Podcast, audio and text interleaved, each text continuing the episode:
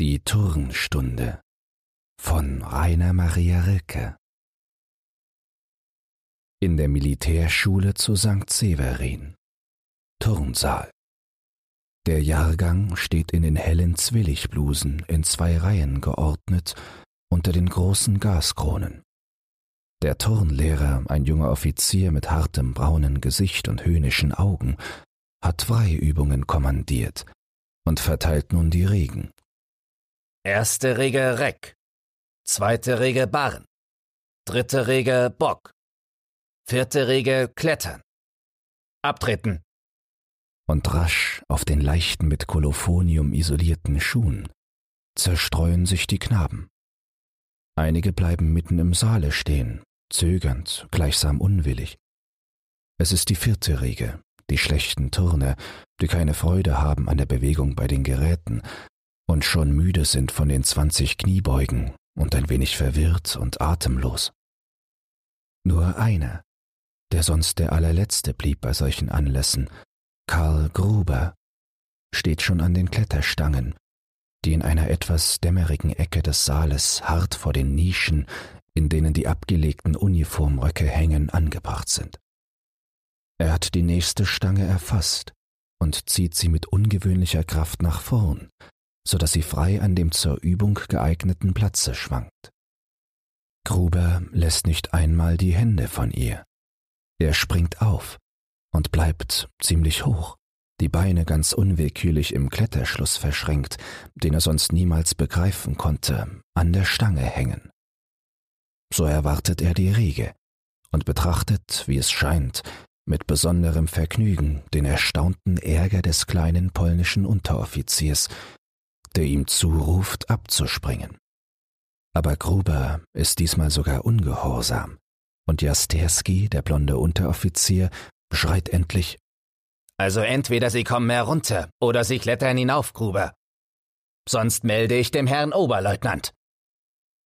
Und da beginnt Gruber zu klettern.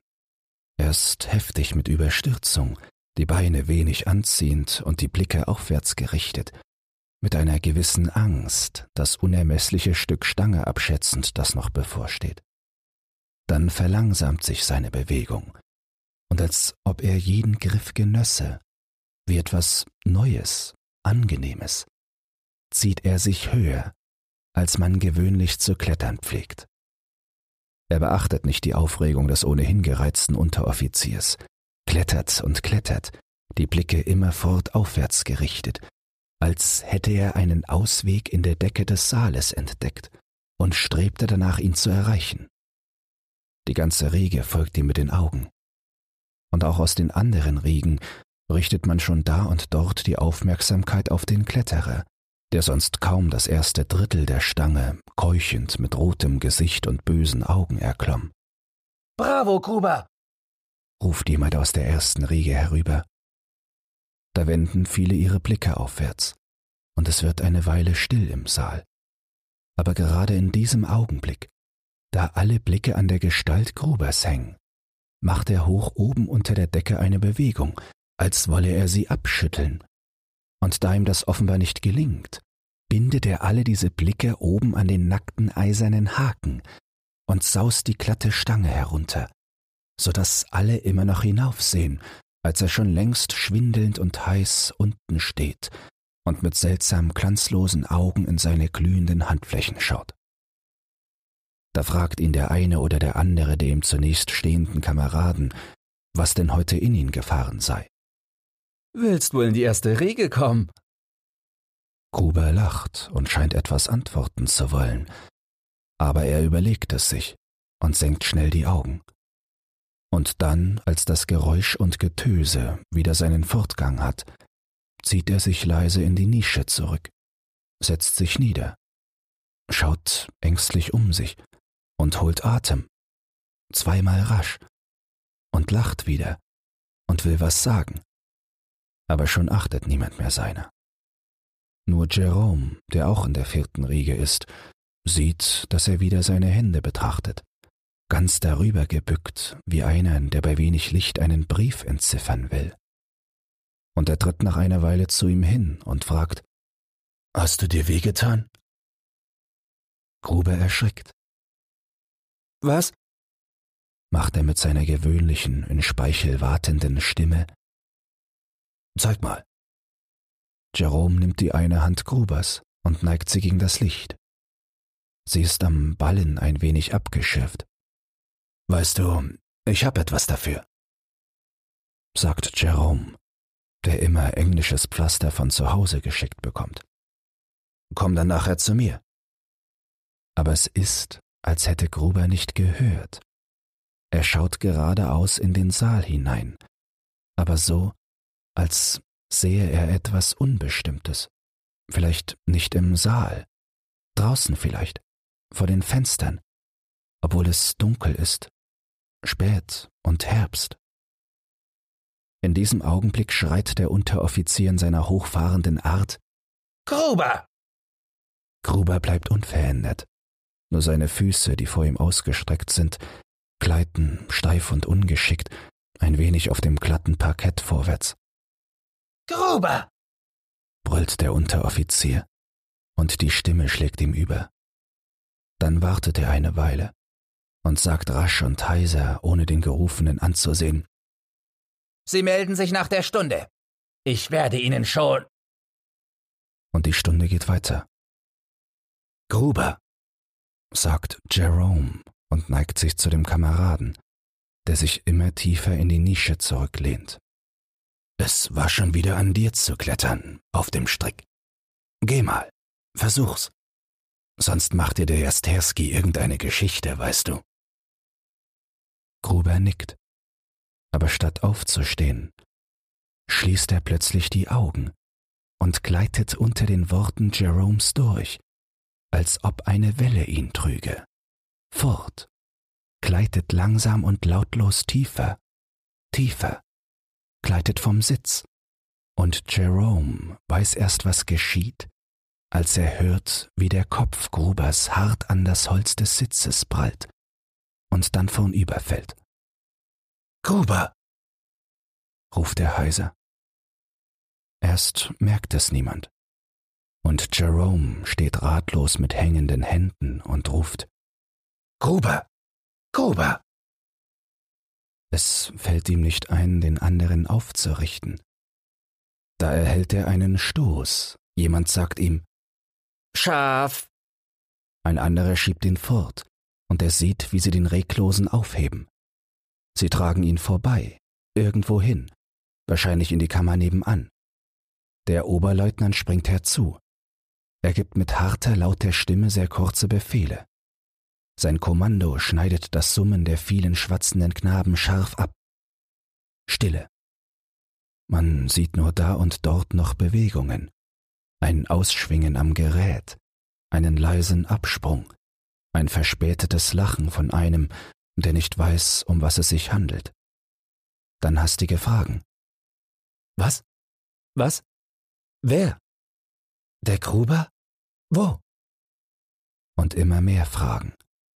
Dann sagt jemand laut Ohnmächtig.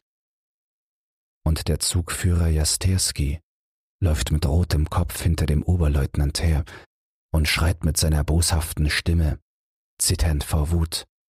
Ein Simulant, Herr Oberleutnant. Ein Simulant. Der Oberleutnant beachtet ihn gar nicht. Er sieht geradeaus, nagt an seinem Schnurrbart wodurch das harte Kinn noch eckiger und energischer vortritt und gibt von Zeit zu Zeit eine knappe Weisung. Vier Zöglinge, die Gruber tragen, und der Oberleutnant verschwinden in der Kammer. Gleich darauf kommen die vier Zöglinge zurück. Ein Diener läuft durch den Saal. Die vier werden groß angeschaut und mit Fragen bedrängt. Wie sieht er aus? Was ist mit ihm? Ist er schon zu sich gekommen? Keiner von ihnen weiß eigentlich was.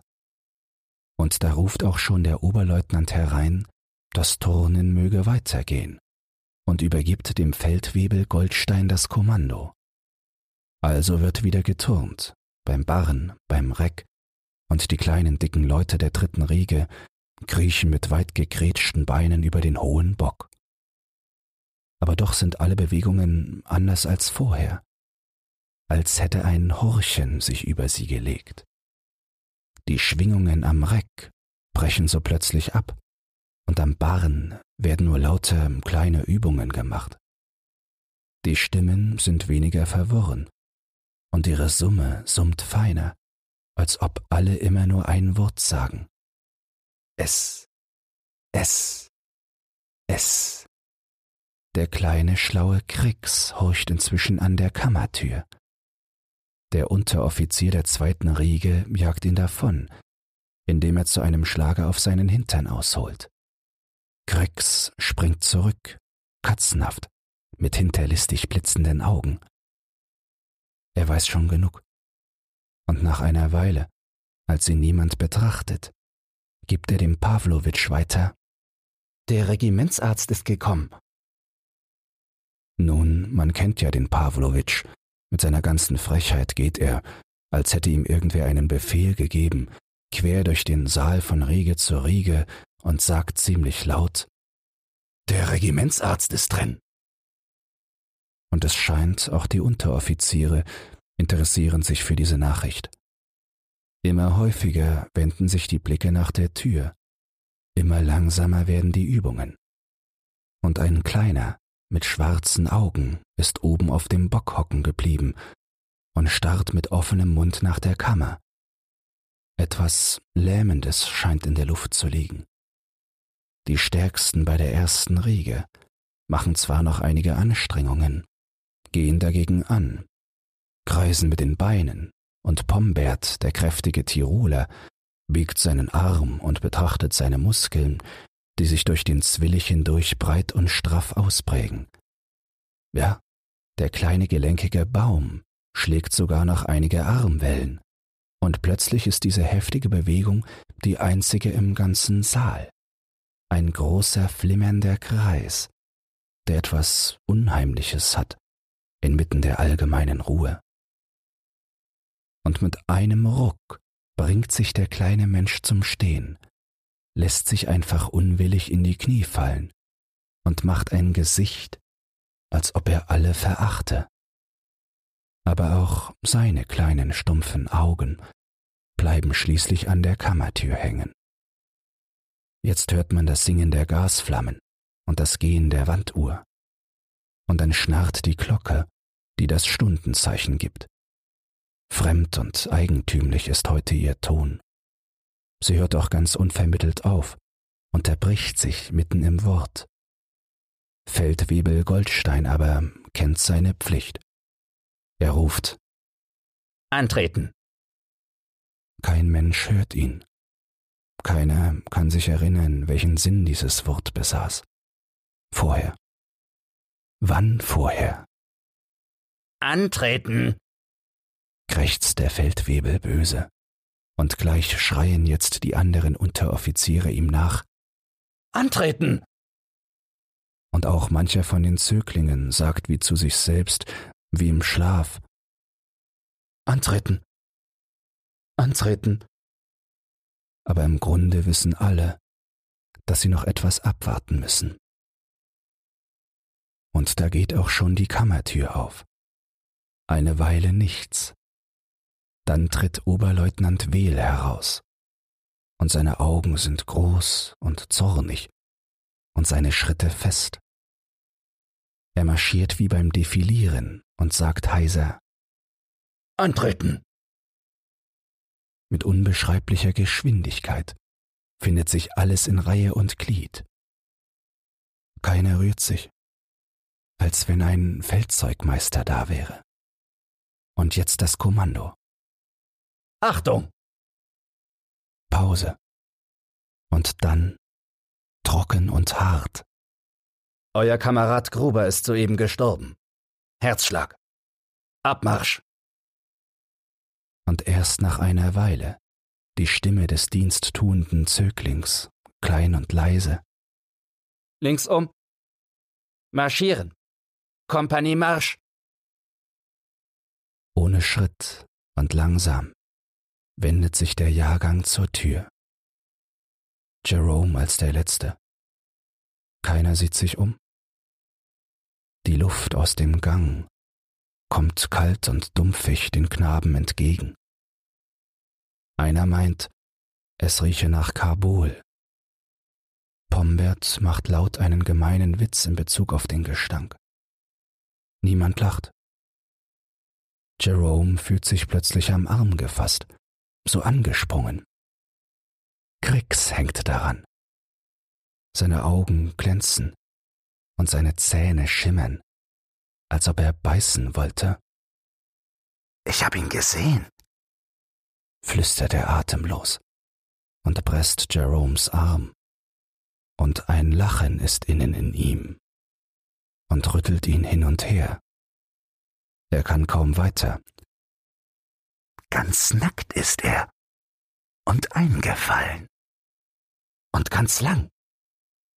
Und an den Fußsohlen ist er versiegelt. Und dann kichert er, spitz und kitzlig, kichert und beißt sich in den Ärmel Jeromes hinein. Wenn dir dieses Hörbuch gefallen hat, dann teile es oder lass eine Podcast-Bewertung da. Zudem hast du die Möglichkeit, unter den Shownotes bei Spotify anhand von Umfragen und Kommentaren mitzubestimmen, wohin es mit diesem Podcast gehen soll. Du hast Lob, Kritik oder einen Textwunsch, dann lass es mich wissen. Doch nun viel Spaß beim nächsten Hörbuch und eine geruhsame Nacht.